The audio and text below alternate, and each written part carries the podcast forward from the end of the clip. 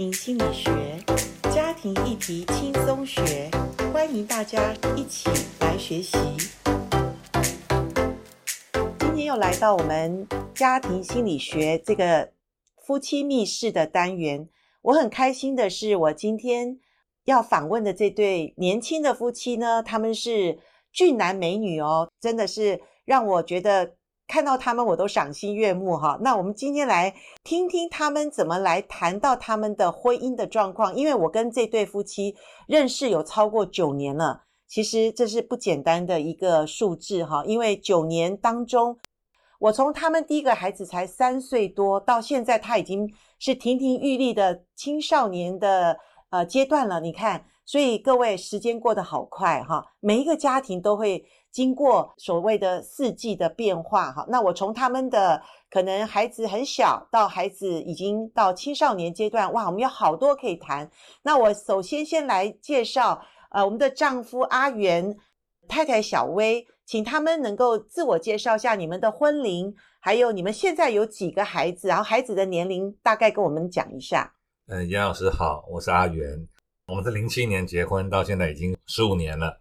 我们目前有三个孩子，大的是呃八年级，然后三个都是女孩子，然后第二一个是小学五年级，然后最小的一个现在是幼稚园的中班。好，阿元完全的 pass，就是完全通过这个考试，因为有些爸爸哈，他要还要想，或者他讲错，哎，我的呃老二是。小三还小四，我都讲不清楚，那表示这个爸爸可能跟孩子太久没接触了。今天我们这个阿元通过考试，我们请那个小薇能够介绍一下你的家庭好吗？简单的。好的，呃，我跟阿元结婚，目前就是第十五年，然后我们也陆陆续续生了三个孩子。那原先我们其实，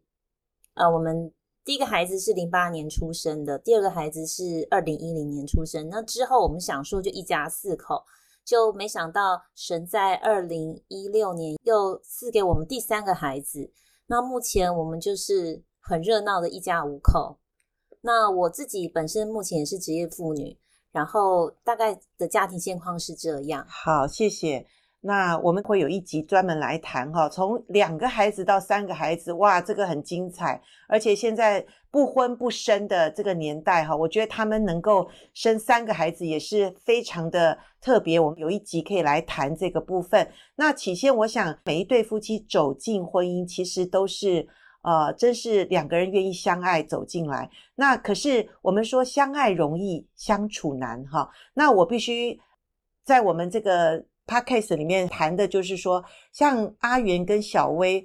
我刚刚已经介绍他们是非常优质的一对夫妻哈，不管是外表，不管他们的学历哈，他们其实都很棒。可是我相信在婚姻的里面，他们其实有很多的学习，特别是我之前认识他们的时候，其实我知道他们的原生家庭哦，就是他们的父母的关系，因为我们说最直接的影响就是父母。父母在孩子的生命中都有播下一些呃所谓健康或不健康的种子，然后他们一路成长过来，然后把这些东西都带进他们的婚姻，好不好？我们请这对夫妻简单的来介绍一下你的原生家庭父母的状况，好吗？我们请小薇先讲。呃，我自己家庭原生状况就是父母是离婚的，那我的母亲是一个能力很强也很坚强的呃职业妇女。然后他就是自己拉拔我跟哥哥这样长大，然后呃他在性格上面也是呃很很努力，然后我也很少看到他因为挫折而放弃。那我的父亲基本上是缺席的，他们刚开始是一对假日夫妻，我父亲一个礼拜或两个礼拜回家，到后来他们分开了，就比较少看到父亲。然后呃这是我。原生家庭的状况，那其实我的父母亲都是算是大学以上的学历，也是还不错的职业。那原先我应该是生活在一个很幸福稳定的家庭，那其实也没有。那因为父母关系，那后来经济重担还是落在妈妈的肩头上，所以小时候在生活上一些供应啊，或者是说。呃，在一些物质上想要的，并不是完全会被满足。那因为也看到妈妈这么辛苦，所以很多时候我跟哥哥都会比较站在妈妈这边，会体谅妈妈，会忍耐。阿元，能不能谈一下，简单讲一下你你的家庭？呃，我的家庭里面，就是我父母亲也是离婚的，大概在我一岁的时候就离婚了。那我有一个姐姐。那呃，父亲离婚以后有再结婚，那所以有一个后母来呃照顾我们的呃生活这样子。那我的后母是一个那个全职的家庭主妇这样的，这一点是跟小薇不太一样的地方。OK，所以看到真的是原生家庭不是我们可以选择，但是我们从小就在这个算是父母给我们的这个园地里面长大。那不知不觉看到对方也也吸引住你，然后你们我们就建立了自己的婚姻。那所以在初期的时候，你们会觉察到说，哎，我过去我父母的婚姻会影响我们现在要组成的小家庭吗？你会不会当时有没有想过？这个我们结婚十五年嘛在在大概前五年的时候，大概是没有想过啊，就没有意识到这个事情，但只是觉得有些地方就是呃沟通起来就是不太容易，嗯、或者是说。呃，不太不太顺畅这样子，是是。到后段的时候，呃呃，后面近几年的时候，当然就开始有慢慢就是有小孩以后，就比较容易去想到这样的事情，所以后后期的时候是比较比较有意意识到说，哎，原本我们的家庭可能会给我们一些呃不一样的影响。比如说我的后母是那个全职的家庭主妇，对对不对？那那小薇的母亲是职业妇女，对对不对？那我就会。觉得说，呃，这个在我自己的经验里面说，说从呃做家事啦，或是煮饭啦，家务规划，其实都是我母亲会帮我安排，安排好。但是在在小薇的这个她的母亲是职业妇女的状况下，可能在时间的安排或者是事情的这个调度上或分配上，可能就不太一样。那、嗯、呃，结婚的前期的时候，在这个地方就会常常会有很多。很多这些呃，会会有一些家事分工的问题吗？对，你会觉得是小薇应该要处理是，是因为在你原生家庭，妈妈做这个打理。我不会觉得说是应该小薇要处理，但是就会觉得说这根本就不是一个事情，这应该天生就应该会做好了。哦，时间到这个呃饭就会在桌上啊，时间到衣服就会干净的躺在柜子里面。OK OK，这样子，所以好可爱。所以原生家庭就不一样，一开始确实是有一些。影响对对，好，小薇有没有讲一点？好，我就是刚刚回应林珍姐问问题哦，原生家庭对我的婚姻有没有影响？我觉得最起初是原生家庭，因为过去给我的感受就是家里是很寂寞的，然后幸福感是只有来自母亲，然后我自己没有享受到呃爸爸妈妈。就是看到别人爸爸妈妈感情好，就是自己没有感受到，所以自己会很想要进入婚姻。我觉得这是给我最大的影响，就是 push 我赶快进入婚姻。所以我其实在我同龄来讲，我是稍微比较早结婚的。我虽然是二十七岁结婚，但是呃，我的同学可能都是三十左右，所以我是想要赶快建立一个幸福的家庭，因为我觉得过去我的成长有点孤单，因为我哥哥其实跟我差五岁。那我哥哥高一的时候，我可能才小六，嗯，所以呢，我一直都好像是一个人长大的。那母亲为了要赚钱养我们，也很忙，是，嗯，所以我大概是原生家庭对我第一个影响是赶快进入婚姻。是我我看过很多女孩子，就是我想女生对于婚姻的定义就是我想找一个。我所心爱的，我们共同筑一个属于我们的一个港口或者一个呃我们的巢，然后我们可以就好好的安顿自己，然后在这里面，我们就希望我们所建筑的这个家庭就能够呃在我自己的安顿下，我们可以一起共同的呃开花结果哈。我想这是所有女孩子在进入婚姻里面都有的期待。那刚刚听到阿元是说。呃，前面五年结婚的时候，其实两个人因为都不知不觉，然后也没有知道原生家庭对我们的影响那么大，所以男生讲的是说，呃，饭菜啊，日常生活的东西，因为对他来讲那个是呃他觉得应该有的。可是对女生来讲，像小薇，你会觉得前面五年婚姻里面比较冲击的是什么？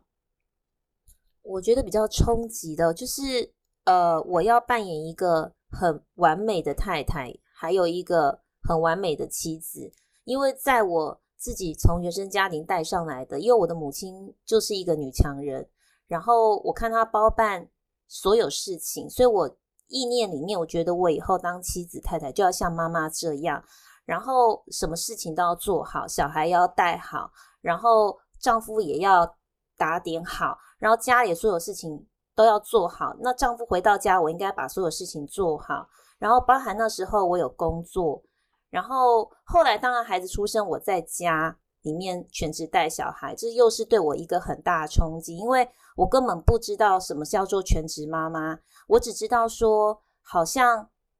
我的教导就是小孩子生出来要自己带，可是我自己没有模仿对象，因为我没有办法问我的母亲，因为我母亲不是全职妈妈，